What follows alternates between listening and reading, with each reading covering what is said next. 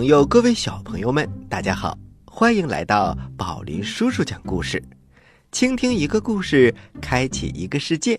希望宝林叔叔讲故事能够让家庭生活更加美好。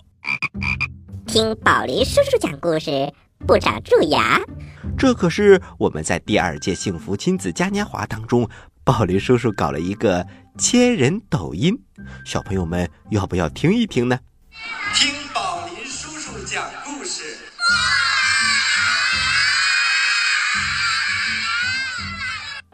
小朋友们有没有听到现场的热情呢？欢迎大家参加我们第三届的幸福亲子嘉年华，我们将在二零一九年的六一期间举行。小朋友们，你们要提前做好准备哟。故事一箩筐，故事一箩筐，随心而行，加倍幸福。购车够幸福，就来北汽新能源，三百九十八公里等速续航，两年六万免息政策。百度搜索“北汽新能源”或咨询四零零六五零六七六六。今天这个板块，我们接着上期，接着给大家讲《西游记》的九个脑袋的妖怪。现在是第三集。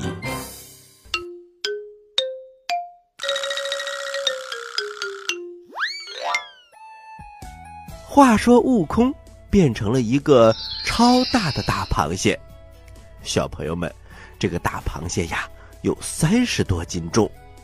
哎呀！这要是捉住把它蒸上，够吃好几天的了。哈哈，当然，这个大螃蟹我们是捉不到的，因为它是孙悟空。他一下子跳到了碧波潭，游啊游，游啊游，游到了万圣龙宫。才游到龙宫附近，悟空就看到八戒被捆着双手扔在了台阶底下。那个老龙王啊，和九头妖怪正在大殿里。开怀畅饮，一边饮酒一边唱歌。哎，两只小蜜蜂啊，飞在花丛中啊，左嗡嗡，右嗡嗡。哦，干杯，干杯！悟空游到了八戒的身边，轻声的说：“八戒，八戒，认得我吗？”八戒一看，一只大螃蟹在跟自己说话，听声音才知道是悟空，立刻眉开眼笑。大师兄，我都馋了。嘿嘿，呆子。悟空看看四下没有人，他伸出两只大钳子，剪断了八戒身上的绳索，然后又问：“八戒，你的兵器呢？”八戒揉揉手腕：“呃，那个妖怪拿到大殿里去了。”“好好好，你在这等着，看俺老孙给你偷出来。”悟空低着脑袋，一路爬到了大殿。老龙王和九头怪早就已经喝得半醉了，根本就没有注意到他。悟空用一只大钳子夹住钉耙，把他拖到大殿下面，交给了八戒。兄弟，呃，你也知道，呃，这水里的功夫，俺老孙不如你，这回还得八戒你多出点力气。八戒接过钉耙说：“猴哥，你放心，俺老猪啊，呃，在水里还是有些本事的。我这就去出出这口气。要是我打得过那个妖怪，呃，就把他捉住。呃，万一赢不了他，我就把他引上岸去。剩下的就交给大师兄了。呃，八戒小心，俺老孙先上去了。”说着，他就向水面游了过去。八戒抖落绳索，举起九齿钉耙。妖怪！他大喊一声，一路打上了龙宫宝殿。老龙王和九头怪毫无防备，手边呐也没有兵器，被打了个措手不及。老龙王吓得东躲西藏，最后躲到了桌子底下。九头怪呢，赶忙去找兵器。八戒趁机抡起钉耙，把龙宫里的珊瑚、玉器、桌椅板凳打了个稀巴烂。过了一会儿，九头怪拿来了兵器，他怪叫一声冲了过来。八戒舞起钉耙，和他叮叮当当打了十几个回合。可是八戒心里知道，他根本不是九头怪的对手，于是就虚晃一耙，拖着钉耙转身就跑。哈哈，小朋友们，九头怪哪里肯放过他？他举着月牙铲在后面紧紧追赶。八戒嗖的一下冲出水面。呃，猴哥救我！那个妖怪追过来了。悟空一听，高兴极了，嘿嘿，八戒闪开，把那个妖怪交给俺老孙。悟空让过八戒，就挥舞着金箍棒来战九头怪。这个九头怪呀，一点都不害怕，和悟空叮叮当当打了起来。打着打着，那九头怪突然又变出了九个脑袋。呼，来咬孙悟空！孙悟空抡起金箍棒，左躲右闪，被这九个脑袋呀给折腾的头昏眼花，好几次差点被他吃了。正在这紧急关头，只听空中有人高喊：“孙大圣，不必惊慌，我来助你一臂之力。”悟空抬头一看，哎呀！心里可美了，原来来的不是别人，正是二郎神，而且还带着他的哮天犬。二郎神指着九头怪说：“九头虫，听我良言相劝，赶快交出所抢佛宝，饶你不死。”不料那九头虫却哈哈大笑：“你有什么本事，敢在此指手画脚？我劝你。”还是少管闲事。二郎神一听，可怒了，他举起三尖两刃刀来战九头虫，九头虫也举起了月牙铲和他打了几个回合。九头虫心想：“哼，别费那事儿了，赶快变出八个脑袋，加上前面这个，一共九个，咬住二郎神。”想到这儿，他摇身一晃，那八个脑袋呀。又从头发里长出来了。可是小朋友们，他忘了，二郎神还有一条狗呢。这条哮天犬可不是普通的犬，这是神犬呐！它一下子噌就窜了过来，一口咬住了其中一只脑袋，一使劲儿，脑袋被咬掉了。九头虫惨叫一声：“哎呀！”然后捂着伤口，连忙逃跑。悟空刚要追赶，二郎神拦住他说：“大圣，不必追了。那妖怪丢了一个脑袋，就是不死也成了残疾，谅他也不敢再出来作怪了。”这时啊，水里有一个小脑袋突然嗖缩回去了，这是怎么回事呢？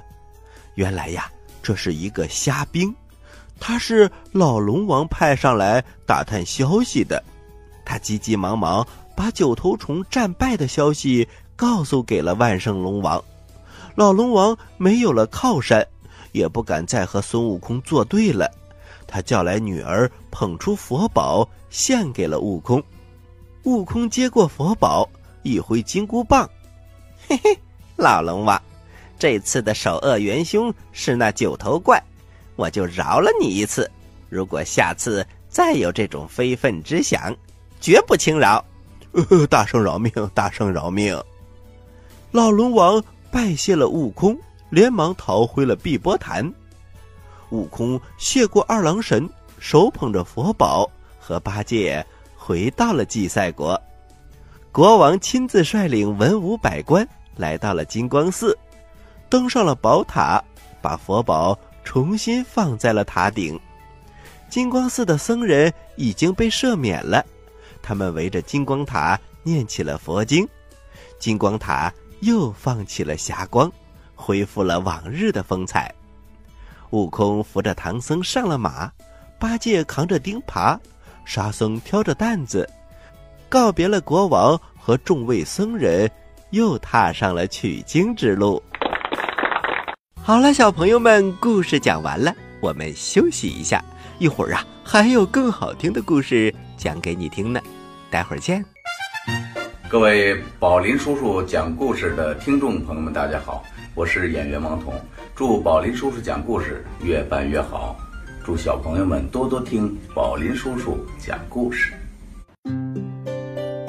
在遥远的地方，有个奇怪的星球上，住着一只可爱的小青蛙。它个头不大，肚子大，眼睛不小，心眼儿小。嘴巴不甜，爱吃甜，有事儿不叫，没事儿叫。它的名字叫做呱呱。为了学习讲故事的本领，它不远万万万万万万万万里来到地球。现在，它是宝林叔叔的小助手。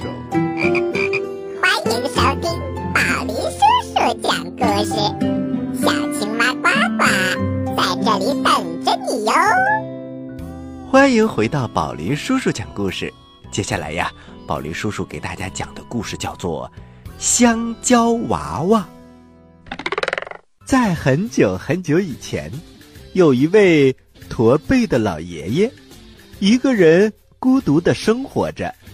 老爷爷种着一大片香蕉林，他喜欢看着香蕉树慢慢长大，简直把它们当做自己的孩子。每天看着一串串香蕉在风中轻轻的摇动，老爷爷总是忍不住要笑出声来。可是，天有不测风云，在一个非常非常寒冷的冬天，香蕉树都被冻死了。老爷爷伤心极了，他呆呆地坐在香蕉林的边上，那里已经没有香蕉了，只剩下一片茫茫的大雪。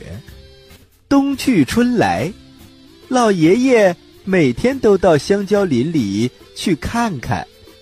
结果有一天，奇迹发生了，在一棵已经冻死的香蕉树上，居然冒出一个小嫩芽。老爷爷高兴得手舞足蹈，他细心的浇水、施肥、捉虫，耐心的等待小嫩芽长大，就像对待自己的孩子一样。就这样，一天一天过去了，小嫩芽。长成了一颗水桶那么粗的大香蕉，老爷爷天天守着自己的宝贝大香蕉，把自己所有的爱都给了他，简直一刻都舍不得离开。可是有一天，他正在打盹儿的时候，一只孔雀飞到香蕉树的旁边，咚的一声，在大香蕉上使劲啄了一口。这下老爷爷差点急疯了，他顾不上孔雀，连忙去看自己的宝贝香蕉。没想到香蕉皮居然裂开了，从里面蹦出来一个白白嫩嫩的大胖小子。他脆生生的对着老爷爷叫了一声：“爹爹！”哎呦，我的天哪！老爷爷这个高兴啊，简直忘了自己姓什么叫什么了。他给这个胖小子起了个名字，叫香蕉娃娃。打这以后，父子俩一块儿种起了香蕉。老爷爷再也不是一个人了。日子像流水一样过去，香蕉娃娃越长越大，可老爷爷的背。却越来越驼，越来越难受，看着自己的父亲常常疼得哎呦哎呦的直叫唤，香蕉娃娃心疼的不行。于是有一天，他辞别了父亲，下定决心要找到一种能够治好背疼的药。于是香蕉娃娃走啊走啊走啊走啊。走了七七四十九天，来到一座大青山，遇到了一个穿着五彩霞衣的仙女。仙女告诉他，东山的岩洞里有一颗珍珠，可以治好驼背。香蕉娃娃谢过仙女姐姐，他走啊走，又走了七七四十九天，爬上了陡峭的东山，摸进了岩洞，终于采到了珍珠。香蕉娃娃高兴极了，他心里想：得赶快回家给爸爸治病。可是，在回家的路上，他却遇到了一个放牛娃。放牛娃正在山坡上哇哇大哭呢。原来刚才两头牛在打架，放牛娃劝架的时候不小心弄伤了手。香蕉娃娃刚刚找到的珍珠倒是可以治好放牛娃的手，可那是给爸爸治疗驼背的药啊。香蕉娃娃想了半天，还是把珍珠。给放牛娃吃了，嗯，给爸爸治病的药，我再去找吧。看着放牛娃又活蹦乱跳了，香蕉娃娃的心情也好了起来。香蕉娃娃走了七七四十九天，回到了大青山，再去找穿着五彩霞衣的仙女。仙女对他说：“西山顶上的灵芝。”可以治好驼背的。香蕉娃娃谢过了仙女姐姐，于是他又走啊走啊，又走了七七四十九天，他爬上了西山峰顶，摘下了灵芝。香蕉娃娃高兴极了，他心想着要赶快回家给爸爸治病。结果这次回家的路上，他又遇到了一位老爷爷，这位老爷爷怎么了呢？他被一棵吹倒的大树压断了腿，正躺在地上痛苦的呻吟呢。香蕉娃娃刚刚得到的灵芝，倒是可以治好老爷爷的腿，可那是给爸爸治驼背的药啊。香蕉娃娃想了半天。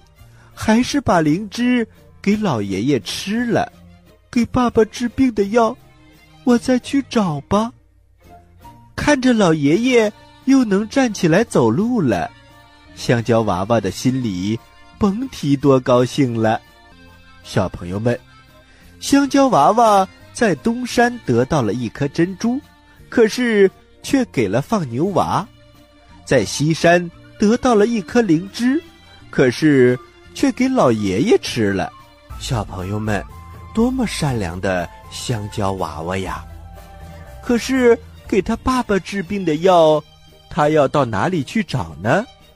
于是香蕉娃娃又走了七七四十九天，回到了大青山，再次找到穿着五彩霞衣的仙女。仙女看着香蕉娃娃，对他说：“香蕉娃娃。”这是最后一次了，我只知道，还剩下南山水塘里的金色宝石能治好驼背。香蕉娃娃谢过仙女姐姐，又走了七七四十九天，爬上了南山，潜进了水潭里，找到了金色宝石。香蕉娃娃高兴极了，他心里想。这一下一定能治好爸爸的病了。这回金色宝石可千万不能再给别人了。想是这么想，可是结果在回家的路上，他却碰到一个摔得头破血流的大婶儿，旁边还有一个哭得稀里哗啦的小娃娃。这块金色宝石倒是可以治好。大婶的头，可那是给爸爸治驼背的呀，而且这是最后一次机会了。香蕉娃娃想啊想，想了半天，最后还是把金色宝石给了大婶儿。可是，这是给爸爸治病的药啊，再去哪里找呢？香蕉娃娃的心情有点沉重。吃了金色宝石的大婶儿，不一会儿的功夫就醒了过来。